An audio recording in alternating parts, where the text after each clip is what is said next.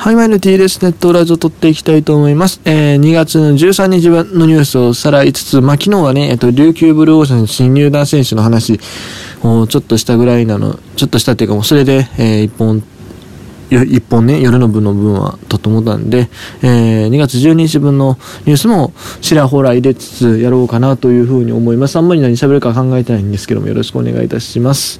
えー、っとですね、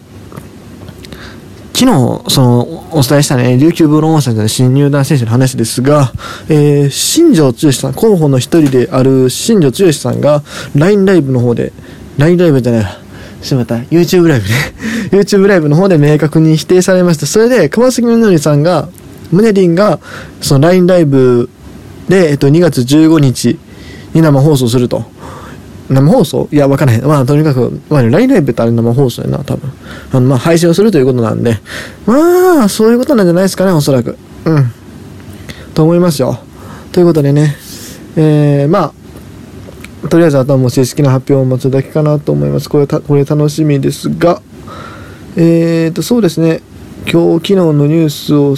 そうだ、思い出した。えーと、まずこれいきましょうか。えーと、各地で行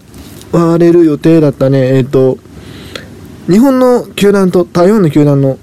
試合っていうのが続々中止が発表されてます。えー、阪神の2軍でいうと、えっ、ー、と、阪神、えっ、ー、と、台湾のね、えっ、と、統一ライオンズ、ユニライオンズとの試合が秋で行われる予定だったんですが、これは1軍かな、2軍かな、台湾の方は。ちょっとわかんないですけど、えっと、それの中止が決まりましたし、西武ライオンズもね、えっと、ユニライオンズとの統一ライオンズとのね、えー、と試合の中止が決まってたと思いますね。もう他にも多分そんなんがちらほらあったような気がします。えー、台湾はね、あの、SARS の時のあれがすごいあるんで、あれがすごいあるんで何言うてんだって話だけど、まあそのなんだ、その時の反省を生かして今回すごい対策してるんで、結構厳しいみたいです。うん。ほんまに。まあ、あの、台湾のね、えっ、ー、と、台湾で活動されてる日本の YouTuber の方をちょっとまあ応援してるんですけど、まあ、その方がね、えー、向こうでなんかライブされる予定やったらしいんですけど、その間、そのイベントもどうやら中止になってしまったらしいですしね、ほんまに台湾、台湾人みんなマスクしてるらしいんですよ、街の中で。っていうぐらいその、なんだろう、意識に差があるらしいです。うん、日本と台湾では。まあでもね、いよいよ日本でもついに死者が出てしまったりね、ちょっと状況がかなりまずくなってきつつはあるんでね、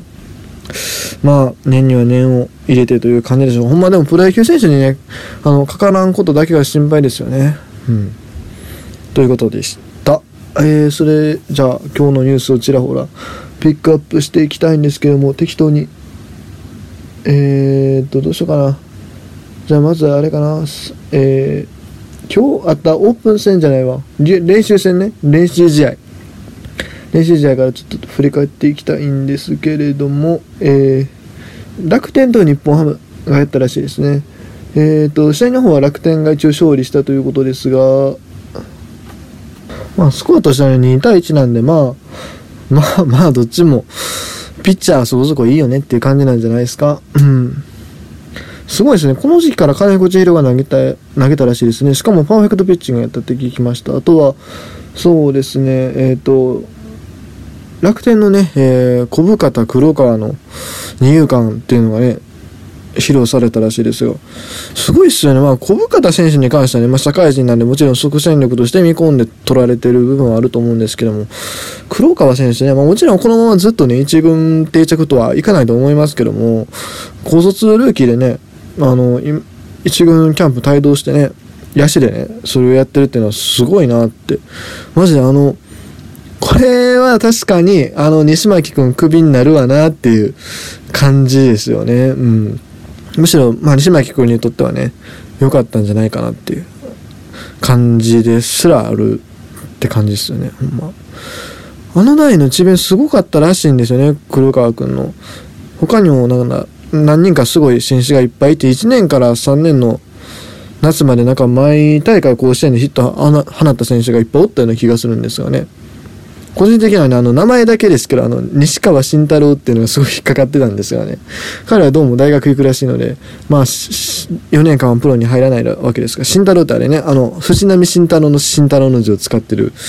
選手がおってね、その子の方が僕個人的には名前の印象が残ってたんですけどあんまりない名前なんでね、まあ、なんだっけ、黒川選手もあんまりよくある名字じゃないですけど、名字もそうし、名前でもなかったと思う。なんか、読み方がすごい難しい感じだったと思いますが。はい、ということで、えー、っと、まあ、今日はそんな感じですね。ねこの時期何がしんどいってね、練習試合とかオープン戦ってね、あの、まとめてあんまり情報出てるところがないんでね、チェックするのがすごい難しい。公式戦やったら、ボンボンボンボンボンボンって全部出してくれて、チェックできるからいいんですけど、それがないんでね、こっちもニュースを一個一個ピックアップして見るのが大変です。はい。で、えっ、ー、と、中日と DNA も試合やったんですか？えー、6対3、13日。小笠原慎之介が行動と、小笠原慎之介っていいピッチャーではあるんやけど、結局怪我ないよね、怪我。うん。ただまあ、怪我せえへんかったらほんまにいよいよドラゴンズやばいですよね。まあ各解説者がね、いっぱい実賛してる球団なんでね、チームなんでね。小笠原もおるし、笠原っていうのもおったよな。あれもでもなんか結構障害かなんか思ってたよな。で、あと、えー、山本匠とか大野雄大もおるし、柳優也もおるし、あと、まあ、ロメロもおるし、もう一人おったん、ピッチャーで誰か。誰や？忘れた。えー、あれか。後後ろか、あれもの子は。藤島君とかね。みたいな感じで。えー、ピッチャーがね、むちゃくちゃおるんでね。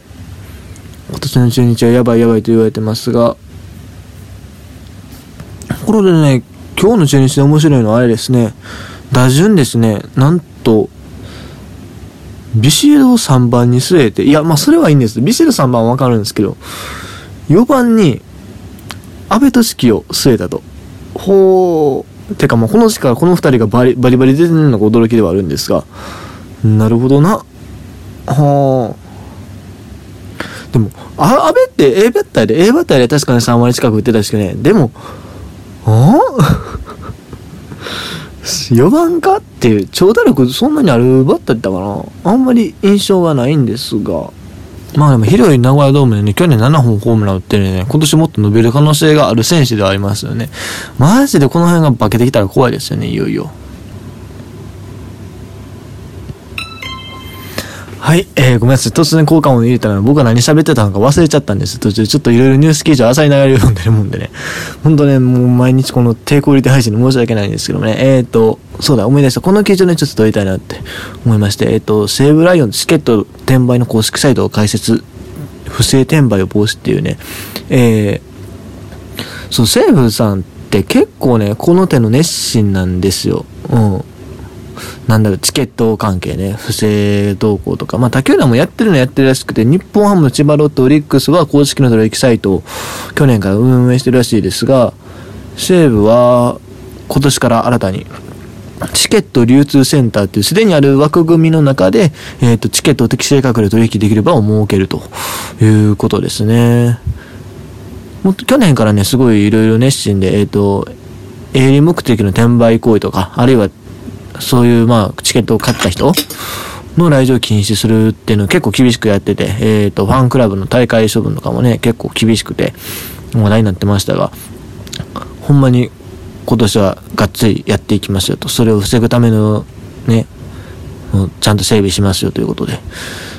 なんかね、電鉄系の球団ってね、どうも意味、あの、なんだろう、そういうの積極的なさそうなイメージはあるんですけど、西武さんに関してはめちゃくちゃちゃんとやりますよね。クイックチケットっていう、そのスマホでね、入場できるやつとかも結構早い段階で導入してたり、ほんまにすごいなと思いますよ。あのね、これ見て思ったのはやっぱりセリーグが全然積極的でないってことね。日ハムロッテオリックスが公式サイトをの取引サイトを持ってて、え、セブンもそれに続いてやってると。セリーグの球団が一個も上がってこへんね。うん。やっぱこういうところからね、パリーグに遅れを取ってるんやなっていうのを感じますよ、ほんまに。うん。ベイスターズとかなんかやりそうだけどね、意外とやらへんよね、球団も。なんやろ。うん。まあ、阪神に期待するのはまず無理ですからね。阪神と広島なんか一番止まりやらへんからね。うん。ということで。転売といえばね、あの、なんか今やっぱりね、サインの転売も問題になってますね。鈴木誠也選手のサインがね、えー、転売されたの本人が見て、なんか、インスタで、あの、やめてください言ってましたけど、ああいうのもね、結局 そういうの言うたところで、転売ヤーは絶対見えひんからっていう。そう。見えひんのよ。そもそも野球に興味ない人やからね、基本は多分ね。野球にちょっとでも興味あったら、さすがに鈴木誠也にサインもらったら普通に保管するっしょ。どうね、他球団のファンやったらやっぱせえへんかな。僕やったらするけどね。っていう。もう毎日一体で見て面白かったのがね、なんか吉田正尚にね、ホームラン、ホームランじゃない、あの、サインをもらいたくてね、来てるお客さんがおったらしいんですけど その、あの、そのね、まあ、転売ヤーね、転売ヤーの方がその、正尚選手にサインをもらいたいって言って、でも正尚選手どこにおるんですかっていうのをそう聞いて回ってたんですよ。あ、正確に言うと、吉田選手どこにいますかっていうのをね、ファンの方に聞いてたらしいんですよ。それでファンの方が、そう、吉田選手、あ吉田選手じゃない、吉田どこにおるって聞かれた。そうそう。って聞かれたから、あの、元オリックスで今、球団職員やってらっしゃる、あの、吉田慎太郎やったかな。あの、山本由伸の吉に田んぼの田って、田んぼの田で吉田っていうの、あの人そ して、吉田そこにおるやんって言ったらしいですからね。あの、オリックスファンやったら、吉田正尚のことは大体正尚って呼ぶから っていう理由らしいですけどいや、ほんまにね、ああいうのも勘弁してほしいところですよね、マジで。まあでもなかなか規制しづらいんやな。まあ名前、そう、サインやったらもう名前書いてもらうしかないよね。うん、自分の名前何ですかっていうの。ということで、えっ、ー、と、今日のネットラジオね、この辺で切りたいと思いますが、えっ、ー、と、もう一本ね、まあ、シリーズ企画的な感じで、これからまたどんどんどんどん出していこうと思ってるので、そちらの方もね、チェックよろしくお願いいたします。ということで、以上 T でした。